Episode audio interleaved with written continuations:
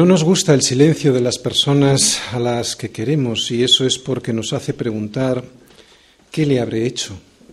¿Será tan grave? Y es que muchas veces el silencio es el mejor broche para la situación en la que nos encontramos por haber desobedecido insistentemente a la voz de aquel que más nos quiere, voz perfectamente audible a través de las escrituras. El silencio de Dios a veces es una, es una forma de reforzar la disciplina que Él nos impone por haber hecho caso omiso día tras día, año tras año, a sus consejos. Pero no es este el propósito final, ni el silencio de Dios es permanente para aquellos que son sus hijos.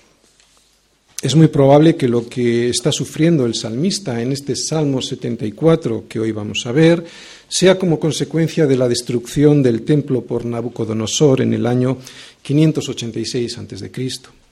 Si es así, este salmo de Asaf no fue escrito por él, sino que lleva su nombre por haber sido compuesto y o cantado por un grupo de cantores sucesores a él, cuyo coro seguiría llamándose así de Asaf. Y es que todo lo que vamos a leer en el salmo de hoy cuadra muy bien con lo que pasó durante la destrucción de Jerusalén y de su templo por parte de los ejércitos de Babilonia y de su rey, Nabucodonosor. Si alguien quiere leer esta historia, sobre esta historia lo puede hacer en el segundo libro de Reyes capítulo 25. Yo hoy solamente quiero introducir este salmo diciendo que el profeta Jeremías estuvo mucho tiempo advirtiendo al pueblo, al pueblo del Dios del pacto, y esto de pacto hoy tiene mucho que ver en la predicación, ¿vale? El pacto estuvo mucho tiempo advirtiendo que su pecado constante y permanente le traería la desgracia. A la luz de las enseñanzas de Jeremías, las razones por las que se produjo el colapso de, Judá, ¿no? del que habla este salmo, son la sistemática y constante rebeldía del pueblo a la palabra de Dios y a sus consejos. Durante generaciones y a través de diferentes siervos de Dios, una y otra vez se les había advertido a este pueblo que la continua participación en el estilo de vida inmoral e idolátrico les llevaría a perder la libertad. Nos están advirtiendo. El continuo, la continua imitación de la vida y de las obras de aquellos a los que a veces eh, en los que nos fijamos nos va a llevar, a perder nuestra libertad. Eso es lo que advertía Jeremías constantemente a este pueblo. Nunca pensaron ellos que pagarían tan cara su desobediencia y ahora se ven en el exilio y oprimidos por aquellos a quienes imitaban. ¿Te das cuenta lo que quiere decirnos este salmo? Esta situación, aunque había sido largamente profetizada, al final cayó sobre Judá. Pero resulta que después de tiempo de haber sucedido, parece que le sigue causando sorpresa al salmista. Aunque en el Salmo no se aprecia reproche hacia Dios y parece que el autor se ha dado cuenta del pecado de él y del pueblo y se han arrepentido, el salmista se dirige a Dios con unos lamentos en forma de oración que reclaman de Dios su pronta actuación.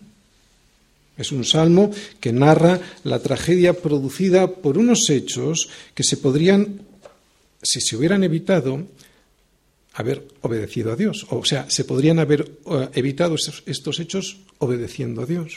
Pero se empeñaron en dejarse seducir por un paganismo falso y corrupto, rechazando el pacto que desde el Sinaí el Señor les había regalado. El pueblo de Israel siempre igual, obedeciendo, desobedeciendo, arrepintiéndose y clamando. Obedeciendo, desobedeciendo, lamentándose y clamando. El pueblo de Israel siempre igual, igual que nosotros. Por eso nos puede ayudar mucho el reflexionar sobre los antecedentes que provocaron esta situación narrada aquí para aprender y no olvidar. En el Salmo vamos a ver cómo el pueblo, cautivo y bajo la opresión del enemigo, sufre el largo silencio de Dios, de un Dios justo y santo, que trata con disciplina el pecado de aquellos que permanentemente, y quiero subrayar esta palabra, de aquellos que permanentemente se obstinan en desobedecerle. Dios hablando y muchas veces y en muchas ocasiones, de muchas formas, Dios siempre paciente y esperando a ser escuchado y obedecido, Dios casi rogando a su pueblo que le escuchara para que no cayera en desgracia, pero ellos desobedeciendo sus palabras que hablaba a través de Jeremías. Ellos solo escuchando aquello que querían escuchar, que les gustaba escuchar. Ellos, exactamente igual que muchos en muchos lugares de hoy, dejándose engañar con falsas enseñanzas. Esto es lo que dice Jeremías de los profetas de su tiempo. Les acusa a estos profetas de mentir al pueblo. Tus profetas vieron para ti vanidad y locura. O sea, iglesia, te están adulando. Lo vuelvo a repetir, está en Lamentaciones, luego lo veréis. Tus profetas vieron para ti vanidad y locura y no descubrieron tu pecado para impedir tu cautiverio, sino que te predicaron las vanas profecías y extravíos. Qué actual. No descubrieron tu pecado y es a través de la palabra como podemos descubrir nuestro pecado. O sea, no predicaban la palabra. Pero no solo le echa la culpa a los profetas, Jeremías, sino que también dice los, los profetas profetizaron mentira y los sacerdotes dirigían por manos de ellos. Y mi pueblo así lo quiso. ¿Qué pues haréis cuando llegue el fin? Pues ahora vamos a ver qué hicieron cuando llegó el fin. Lamentarse. Salmo 74, versículos del 1 al 23. ¿Por qué, oh Dios, nos has desechado para siempre? ¿Por qué se ha encendido tu furor contra las ovejas de tu prado? Acuérdate de tu congregación, la que adquiriste desde tiempos antiguos, la que redimiste para hacerlo a la tribu de tu herencia, este monte de Suión donde has habitado. Dirige tus pasos a los asolamientos eternos, a todo el mal que el enemigo ha hecho en el santuario. Tus enemigos vociferan en medio de tus asambleas, han puesto sus divisas por señales, se parecen a los que levantan el hacha en medio de tupido bosque, y ahora con hachas y martillos han quebrado todas tus entalladuras.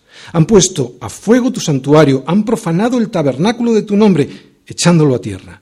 Dijeron en su corazón, destruyámoslos de una vez. Han quemado todas las sinagogas de Dios en la tierra. No vemos ya nuestras señales. No hay más profeta, ni entre nosotros hay quien sepa hasta cuándo. ¿Hasta cuándo, oh Dios, nos afrentará el angustiador? ¿Ha de blasfemar el enemigo perpetuamente tu nombre? ¿Por qué retraes tu mano? ¿Por qué escondes tu diestra en tu seno? Pero Dios es mi rey desde tiempo antiguo, el que obra salvación en medio, de, en medio de la tierra. Dividiste el mar con tu poder, quebrantaste cabezas de monstruos en las aguas, magullaste las cabezas de Leviatán y lo diste por comida a los moradores del desierto. Abriste la fuente y el río, secaste ríos impetuosos. Tuyo es el día, tuya también es la noche, tú estableciste la luna y el sol, tú fijaste todos los términos de la tierra y el verano y el invierno tú los formaste. Acuérdate de esto, que el enemigo ha afrentado a Yahvé, y pueblo insensato ha blasfemado tu nombre. No entregues a las fieras el alma de tu tórtola, y no olvides para siempre la congregación de tus afligidos. Mira al pacto, porque los lugares tenebrosos de la tierra están llenos de habitaciones de violencia. No vuelva avergonzado el abatido, el afligido y el menesteroso alabarán tu nombre. Levántate, oh Dios, aboga tu causa, acuérdate de cómo el insensato te injuria cada día no olvides las voces de tus enemigos, el alboroto de los que se levantan contra ti sube continuamente. El silencio duele, pero tiene un propósito bueno. Salmos 74. Este salmo nos muestra a alguien desorientado por la magnitud de lo que se le ha acontecido al pueblo y por la tardanza de Dios en hacer justicia. No vemos que le, recrimine, a Dios por la situación por la que están pasando. De hecho, reconoce implícitamente su culpa. Lo que vemos es que se asombra de por qué Dios todavía no ha actuado, no ha reaccionado ante el desastre provocado por los enemigos de Dios. Pero resulta que esta es la principal enseñanza de Dios en este salmo, que Él tarda en reaccionar no porque esté dormido, no porque no le importe su pueblo, sino por todo lo contrario. Él está muy despierto y a Él le importamos mucho. Por eso quiere dejarnos claro, muy claro, que desobedecerle trae unas consecuencias que vamos a arrastrar mucho, mucho tiempo, a veces incluso toda la vida, y es que el silencio es parte de la disciplina de Dios.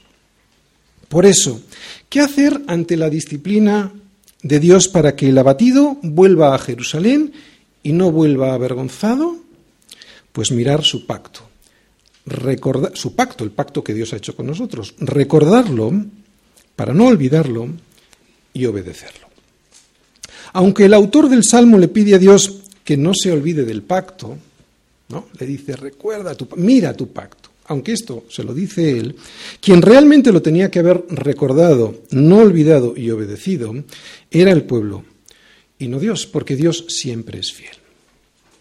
Versículo 1. ¿Por qué, oh Dios, nos has desechado para siempre? ¿Por qué se ha encendido tu furor contra las ovejas de tu prado?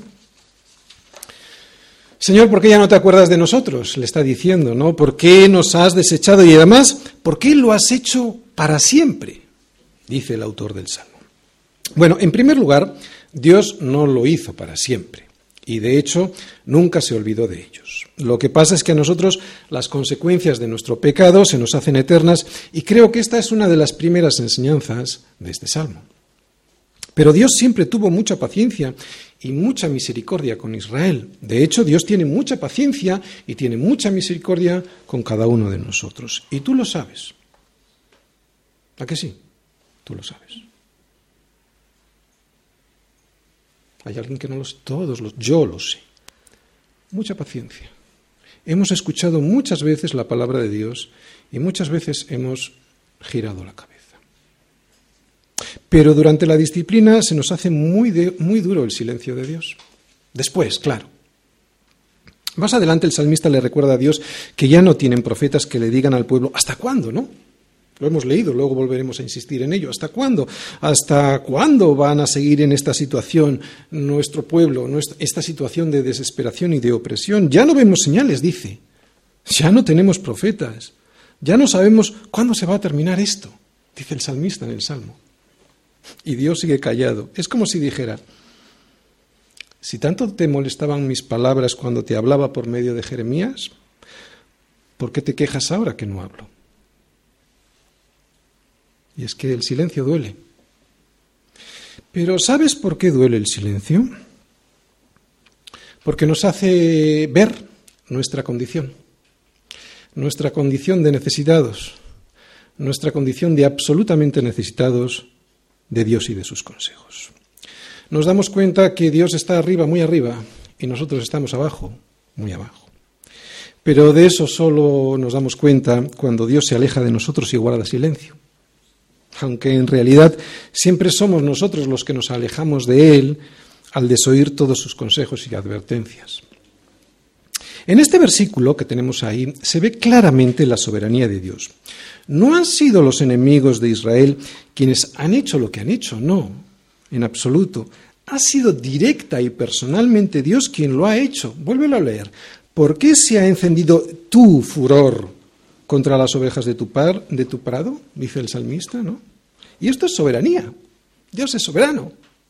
Y también es misericordia. Y también es misericordia. Voy a intentártelo, voy a intentarlo explicar, ¿no? ¿Dónde ve el pastor en este versículo misericordia? Al principio, escuchar esto, ¿no? ¿Por qué se ha encendido tu furor contra las ovejas de tu prado? suena fuerte. Pero si reflexionas un poco, creo que esto es lo mejor que nos puede pasar cuando desobedecemos.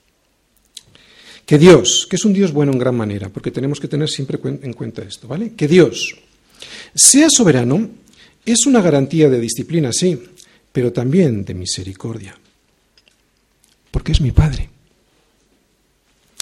Esto lo sabía muy bien David, y yo puedo decir lo mismo que David sabía, porque mi experiencia personal con Dios y la forma en cómo Él ha aplicado su disciplina a mi vida, siendo dura, muy dura, al final, como es mi Padre, el resultado fue un gran beneficio para mí. ¿Por qué menciona a David, si no es un salmo de David?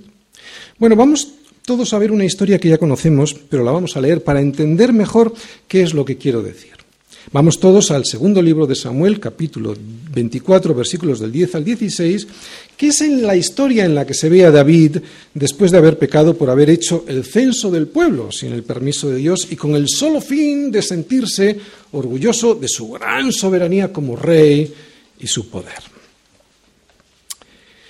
Dice así, después que David hubo censado al pueblo, le pesó en su corazón y dijo David a Yahvé, yo he pecado gravemente por haber hecho esto, mas ahora, oh Yahvé, te ruego que quites el pecado de tu siervo, porque yo he hecho muy neciamente. Y por la mañana, cuando David se hubo levantado, vino palabra de Yahvé al profeta Agad, vidente de David, diciendo, Ve y di a David, así ha dicho Yahvé, tres cosas te ofrezco, tú escogerás una de ellas para que yo la haga. Vino pues Gad a David y se lo hizo saber y le dijo, ¿quieres que te vengan siete años de hambre en tu tierra? ¿O que huyas tres meses delante de tus enemigos y que ellos te persigan? ¿O que tres días haya peste en tu tierra? Piensa ahora y mira qué responderé al que me ha enviado. Entonces David dijo a Gad, y quiero que os fijéis en esto, en grande angustia estoy.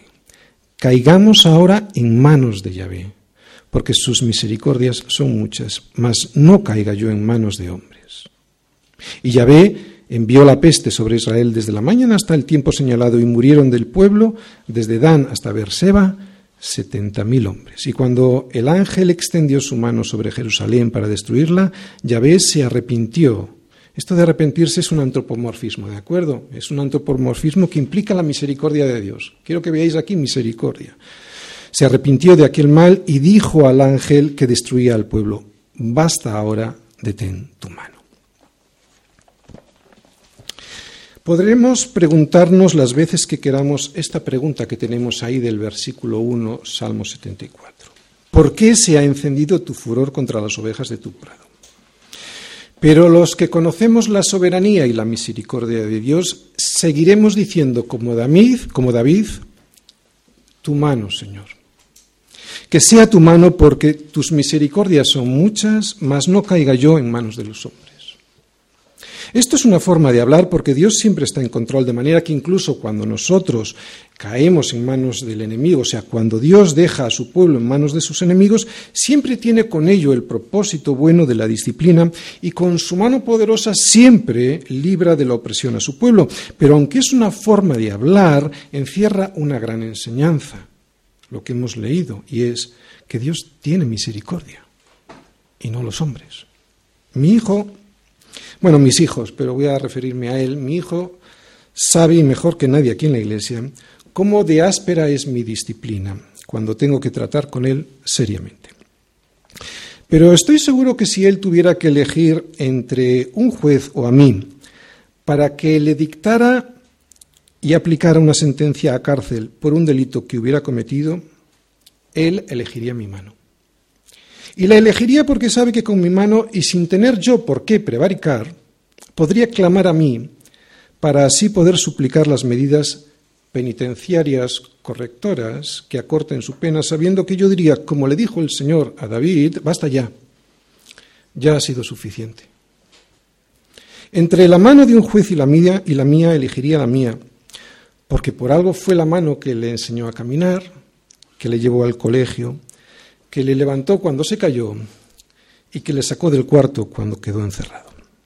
Mano áspera, sin duda, soy el primero en reconocerlo, pero también llena de misericordia porque no hay misericordia más dulce y más rica que la misericordia de un padre con su hijo, que no te quepa la menor duda. Yo sé que aquí hay algunos niños que no tienen un papá o que por lo menos su papá está ausente de casa y eso duele. Pero también sé que eso tiene un propósito bueno, ¿no? Ahora no lo veis, pero después, y al igual que el pueblo de Judá lo vio después, entenderéis por qué Dios lo permitió y seguro que eso hará de vosotros unos excelentes papás. Padres que de otra forma igual nunca hubierais sido. Aún así, todos los niños tenéis un papá en los cielos y ese es el mejor padre que un niño puede tener. Un papá lleno de amor y de disciplina de amor y de disciplina. Es que son dos partes inseparables, ¿vale? Son dos caras de la misma moneda. No puede haber amor sin disciplina. Y no se puede hacer una verdadera disciplina sin hacerla con amor. Por eso cuando alguien se pregunte este versículo, ¿por qué se ha encendido tu furor contra las ovejas de tu prado? La respuesta es, porque es bueno. Primera, Segunda, porque es soberano, absolutamente soberano, y no solo soberano con los de afuera, también es soberano con respecto a mí. Porque nos disciplina. Y la disciplina es parte del amor. Y eso es pura misericordia. Aquel padre que no disciplina a sus hijos no tiene misericordia con ellos. Les está dejando a los pies de los caballos. Que no les disciplina cuando tiene que disciplinarlos, me refiero, claro. Y esto, lo que acabo de decir, esto en el fondo el salmista lo sabía, por eso versículos 2 al 9. Acuérdate de tu congregación, la que adquiriste desde tiempos antiguos, la que redimiste para hacerla la tribu de tu herencia, este monte de Sión donde has habitado. Dirige tus pasos a los asalamientos eternos, a todo el mal que el enemigo ha hecho en el santuario. Tus enemigos vociferan en medio de tus asambleas, han puesto sus divisas por señales. Se parecen a los que levantan el hacha en medio de tupido bosque, y ahora con hachas y martillos han quebrado todas tus entalladuras. Han puesto a fuego tu santuario, han profanado el tabernáculo de tu nombre, echándolo a tierra. Dijeron en su corazón, destruyámoslos de una vez. Han quemado todas las sinagogas de Dios en la tierra. No vemos ya nuestras señales, no hay más profeta, ni entre nosotros hay quien sepa hasta cuándo. Este profeta, perdón, este salmista, este poeta, sabe de la misericordia de Dios, por eso le pide que se acuerde de ellos y le recuerda la cantidad de maldades que sus enemigos, los enemigos de Dios, han hecho en su santuario, en el santuario de Dios, que han hecho con el templo del Señor. Quiero volver a poner el versículo 2 porque es donde me voy a centrar. Y si te fijas ahí, dice, habla de una congregación, ¿no? Pero esa congregación que es la iglesia, son los adquiridos ¿eh? Desde tiempos antiguos y redimida por Egipto. Fíjate lo que dice, hay tres cosas que yo he subrayado. Ellos son el pueblo elegido en Abraham, redimido por medio de Moisés y establecido en el monte Sión en David. Lo que para nosotros quiere decir esto es que somos de Dios por adopción, primera palabra, nos eligió, por rescate, nos salvó, y por establecimiento, o sea, nos dio una herencia, el reino de Dios, la nueva Jerusalén. Por eso, porque somos tres veces tuyos, dice el salmista, lo que te pido, Señor, es que te dirijas a tu santuario y veas allí todo lo que han hecho contigo. Que allí donde antes solo se había escuchado la palabra de Dios, ahora están gritando con alaridos de guerra que han quitado los símbolos del templo y los han sustituido por sus estandartes, por sus divisas, dice ahí, ¿no? Llenas de idolatría, que han entrado con las hachas para destruir todo lo tallado en la madera, como el leñador entra en un bosque para talar los árboles, que han quemado todos los utensilios santos, o sea, apartados para el culto, y ahora está todo por los suelos, y además, Señor, no tenemos ni siquiera profetas que nos hablen. Todo esto es lo que han hecho, ¿no? Y eso lo vemos en los versículos, no están ahí ahora puestos, pero son los versículos que hemos leído del 4 al 9. Así que, Señor, acuérdate, no te olvides de nosotros y muévete, porque lo han destrozado todo, y no es todo lo nuestro, es todo lo tuyo. Y fíjate, Señor, si es grave, que hasta no ha quedado ni siquiera un profeta que nos diga hasta cuándo va a durar todo esto. Y yo creo que esto es lo que más les hacía sufrir, el silencio, mucho silencio, ya no había profeta que dijera hasta cuándo. Un silencio tan largo que duele. Pero es que fueron muchos los años que este pueblo se hizo el sordo, no queriendo escuchar la voz de Dios, voz que le decía por ahí no. Y es que fueron muchos los años cortando las cuerdas con las que Dios quería atraer a su pueblo para que no cayesen en perdición. Pero es que fueron muchos los años despreciando los consejos de Dios e intentando cortar unos lazos que le unían a Él, porque querían ser como el resto de los pueblos, porque querían disfrutar como los demás disfrutaban, porque querían disfrutar como el resto de los reinos. Pues bien, dice Dios con su silencio, este es el resultado. ¿No os queríais parecer a ellos? ¿No os quejabais de mí? pues ahora vais a ser cautivos para que sepáis qué es servirme a mí y qué es servirles a ellos. Así pues, Dios con su silencio les está haciendo reflexionar que todas las decisiones tienen sus consecuencias. Pablo nos lo dice muy claro, no sabéis que si os sometéis a alguien como esclavos para obedecerle, sois esclavos de aquel a quien obedecéis Y solo da dos opciones, sea del pecado para muerte, sea de la obediencia para justicia. O se obedece al pecado para muerte o se obedece a Dios para justicia.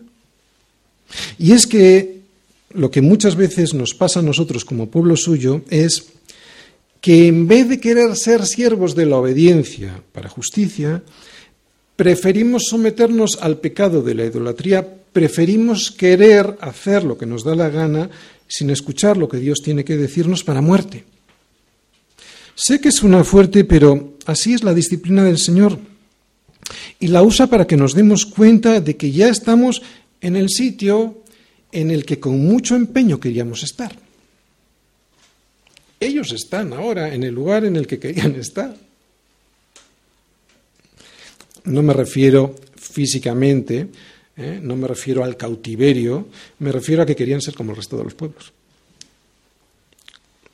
Como no hemos querido servir al Dios soberano, obedeciendo para vida, resulta que, que terminamos sirviendo y obedeciendo al enemigo de Dios, que es el nuestro, pero ahora para la muerte. Y Dios lo permite para que sí, o sea, viendo el enemigo cara a cara, podamos darnos cuenta que anhelar hacer lo que el mundo hace trae la muerte. A todos nos va a hacer pasar por eso, porque todos desobedecemos. La muerte de mi matrimonio, la muerte de mis hijos, destrozados todos porque no tienen ningún propósito bueno, el propósito de Dios, destrozando mi propia vida, y en esta situación el silencio de Dios es entonces cuando eso, viene el silencio de Dios y empezamos a pensar y empezamos a reflexionar. ¿no? Es cuando nos volvemos a hacer las mismas preguntas del principio y eso está bien. Hay que hacérselas, porque hay gente que ni siquiera las hace. Es entonces cuando nos acordamos de llamar al pastor y está bien, está bien. Es entonces cuando nos acordamos de volver a la iglesia y está bien. Es entonces cuando le, le volvemos a decir al Señor, versículos del 10 al 11, ¿Hasta cuándo, oh Dios, nos afrentará el angustiador? ¿Ha de blasfemar el enemigo perpetuamente tu nombre? ¿Por qué retraes tu mano? ¿Por qué escondes tu diestra en tu seno?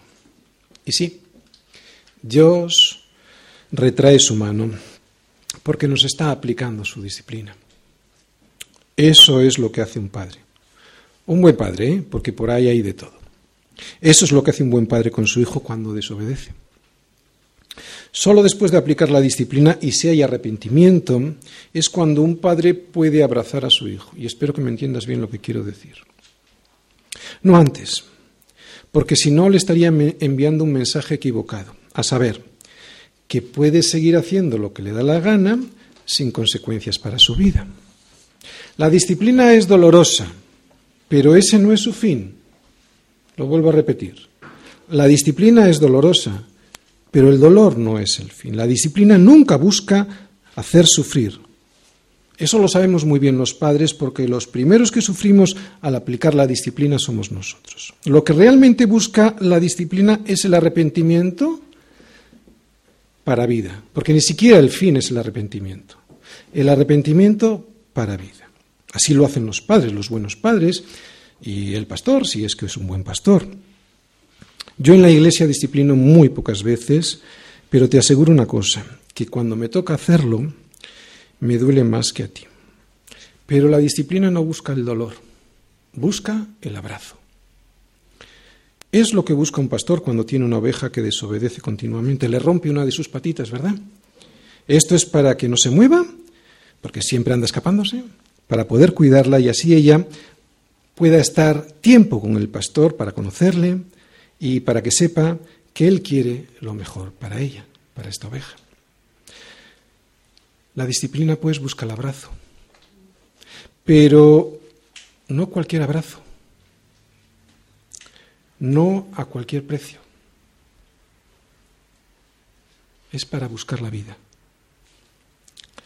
Por eso cuando seas disciplinado recuerda esto, que la disciplina es un acto de amor aunque tú no lo veas Recuerda que si Dios esconde su diestra en su seno, no lo hace para perpetuar tu dolor, porque el sufrimiento no es el propósito de la disciplina, sino para que aprendas algo que igual todavía no has aprendido, que le necesitas y que no puedes vivir en rebeldía, o para que no olvidemos nunca de dónde nos ha sacado, o para que podamos ser recibidos con los brazos abiertos por nuestro Padre cuando hemos entendido qué es servirle a Él y qué es servir al mundo.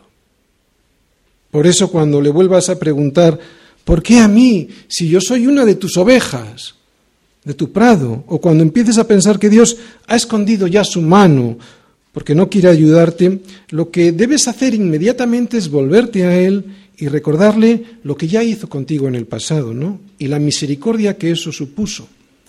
Recordar que Él es bueno, recordar que Él me ama, recordar que Él siempre ha tenido mucha misericordia conmigo, recordar que aunque ahora y por mi culpa estoy bajo el reinado de Nabucodonosor, Él no es mi rey, versículos del 12 al 21.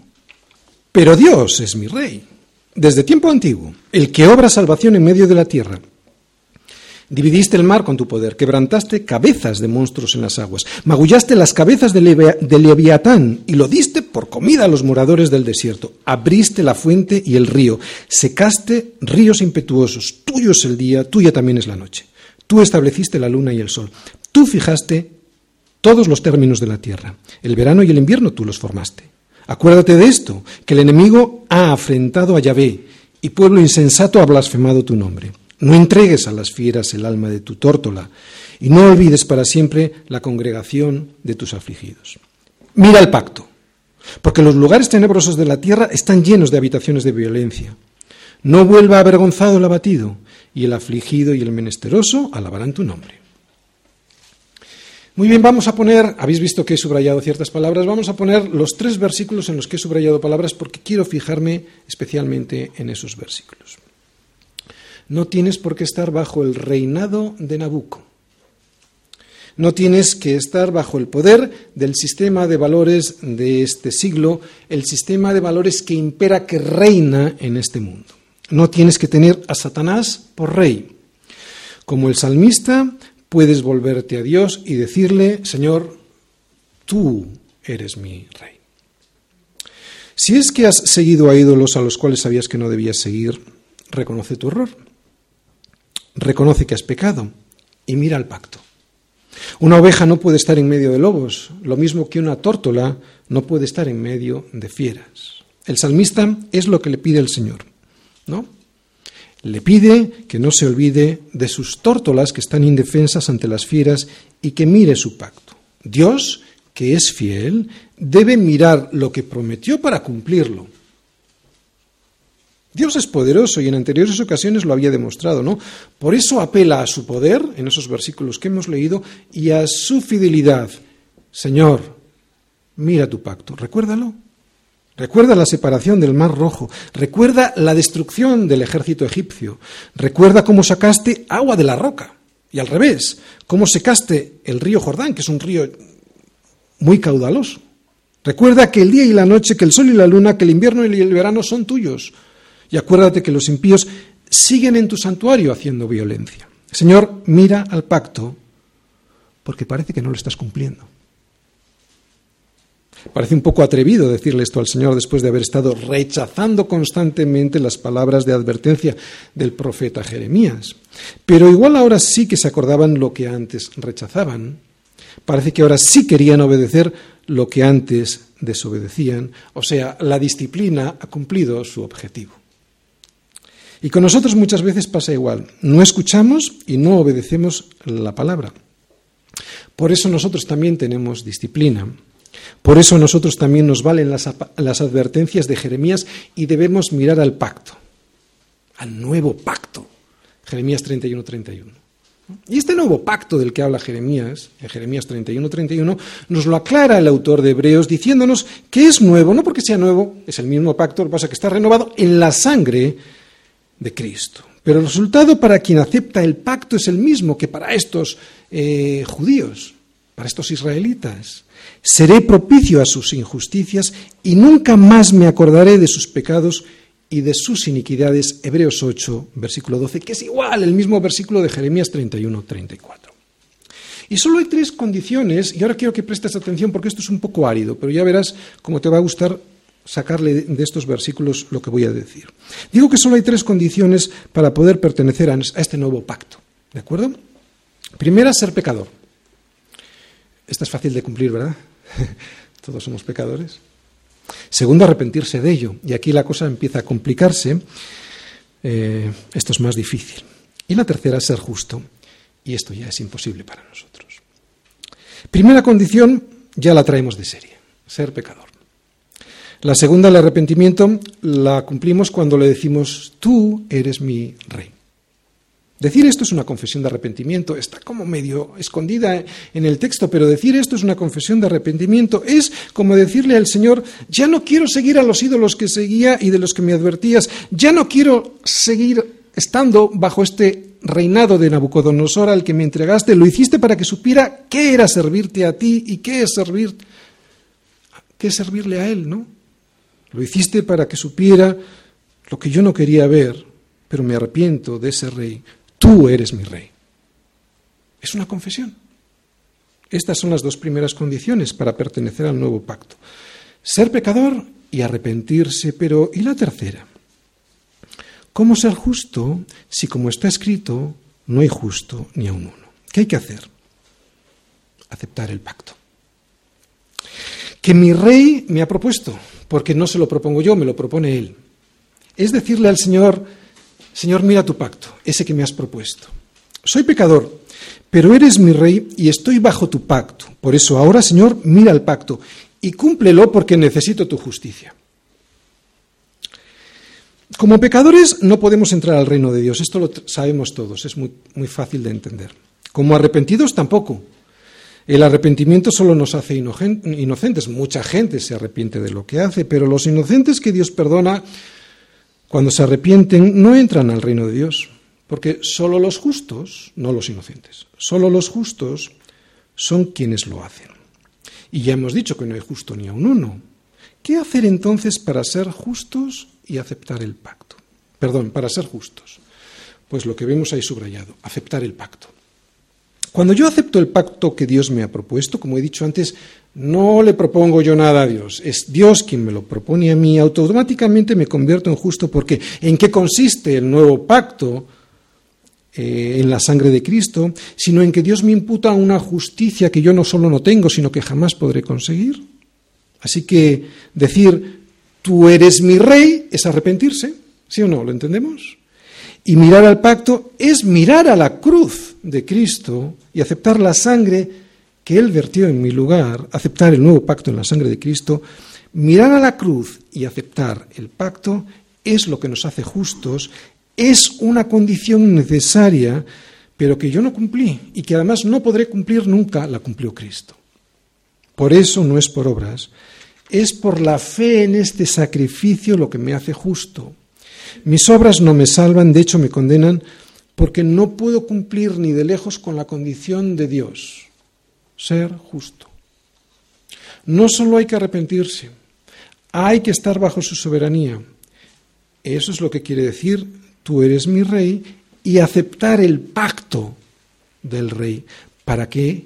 ¿Para qué? Y lo he subrayado ahí, para que no vuelva avergonzado el abatido. Todos estamos abatidos.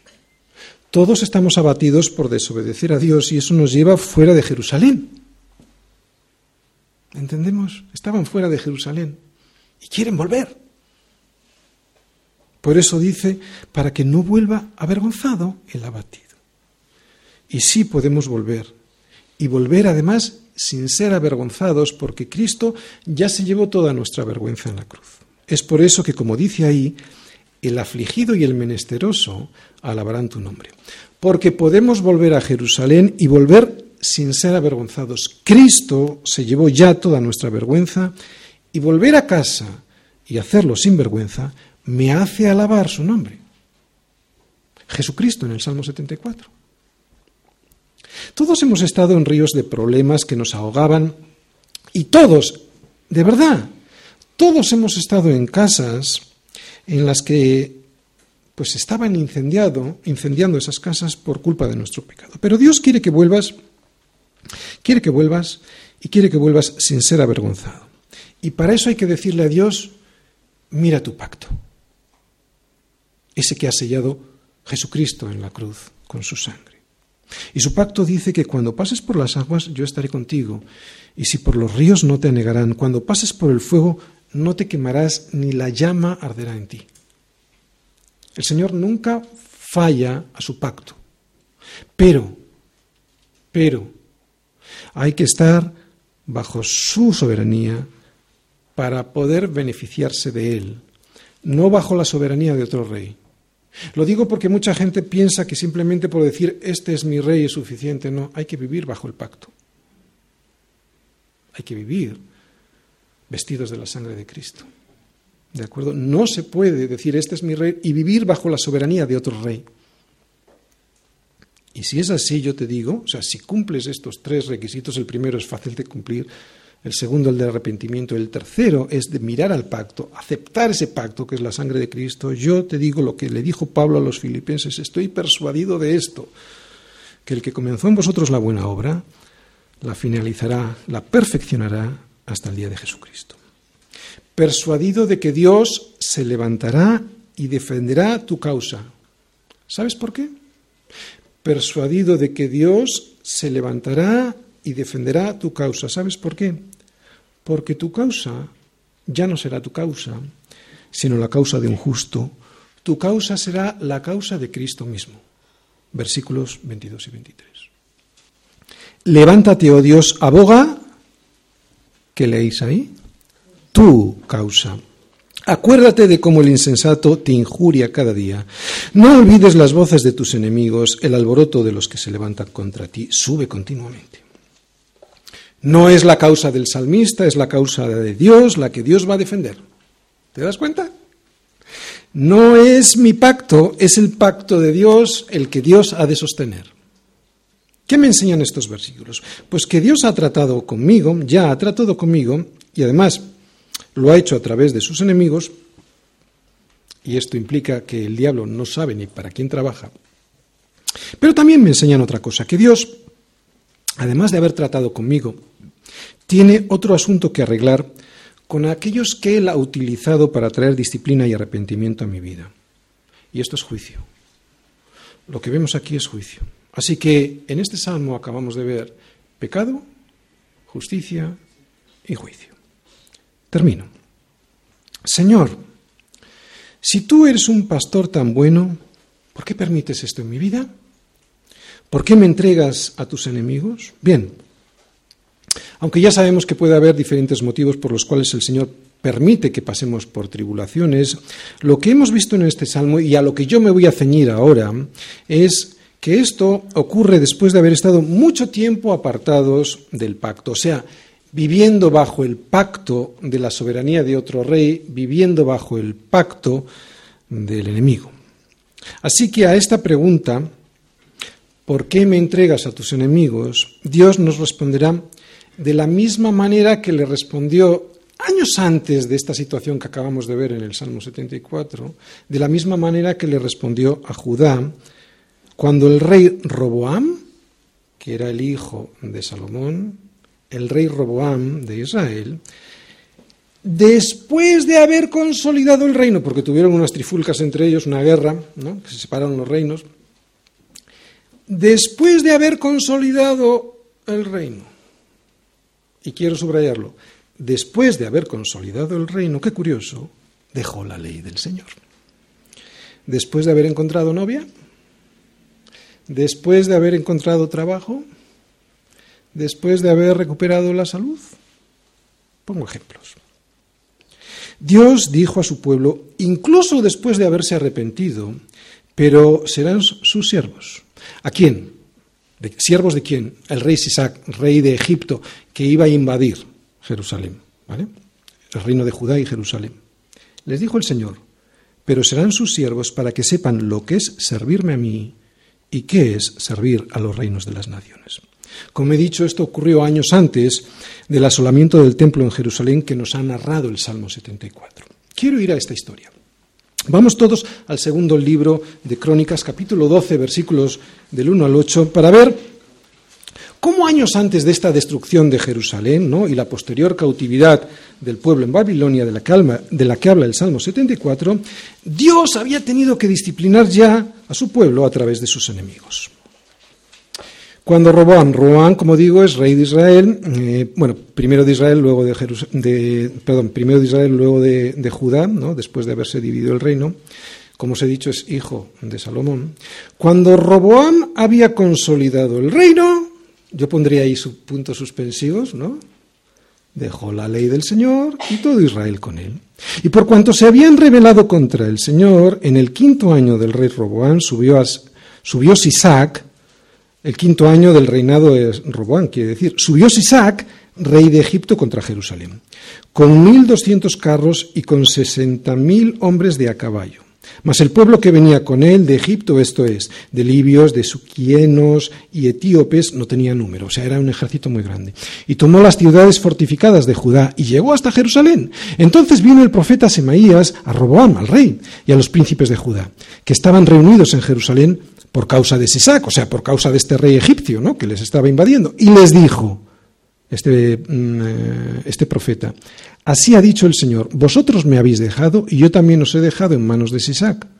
Habían abandonado el pacto, ¿de acuerdo? Y los príncipes de Israel y el rey se humillaron y dijeron, justo es Yahvé. Y cuando Yahvé vio que se habían humillado, vino palabra de Yahvé a Semaías diciendo, se han humillado, no los destruiré.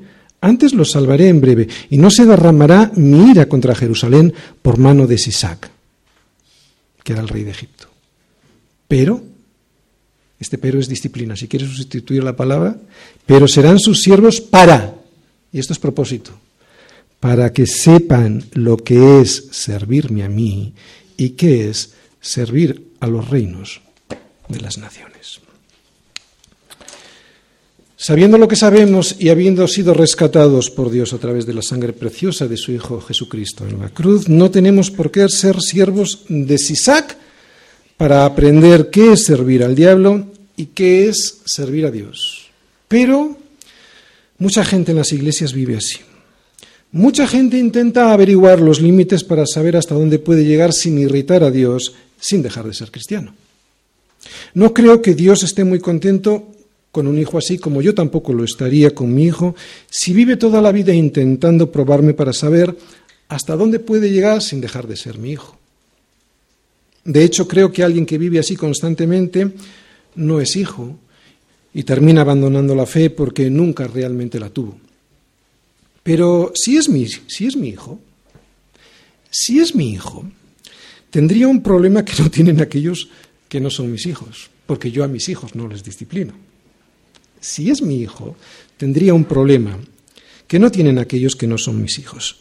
Terminaría hartándome y probaría de, mi disciplina para que sepa lo que es servirme a mí y qué es servir a los reinos de las naciones. Hay una frase hecha en inglés, no sé si es un proverbio, que dice algo así como, el jardín del vecino siempre se ve más verde. Y es lo que pasa. Queremos ir al jardín del vecino, queremos vivir con, la, con el que tiene, porque nos parece que se vive mejor. Y Dios te está diciendo, ten cuidado, no vayas a querer saber qué es servirme a mí y qué es servir en el jardín del vecino. Un verdadero hijo de Dios no puede estar viviendo permanentemente una vida que a Dios le apesta y que le trae deshonra. Por eso el poeta clama a Dios y le pide que no se olvide, que Él es su rey, que está bajo su pacto y que le traiga a casa, a Jerusalén, sin la vergüenza del que desobedece. ¿Entiendes? Que le traiga a casa sin la vergüenza del que desobedece. Pero él nunca se olvida. ¿Se olvidará la mujer de lo que dio a luz para dejar de compadecerse del hijo de su vientre? Aunque olvide ella, yo nunca me olvidaré de ti, nos dice el Señor. He aquí que en las palmas de las manos te tengo esculpida, iglesia. Delante de mí están siempre tus muros para protegerlos. En sus manos nos tiene esculpidos porque en sus manos está, están las marcas que le infligimos en la cruz. ¿Cómo se va a olvidar? ¿Cómo se va a olvidar?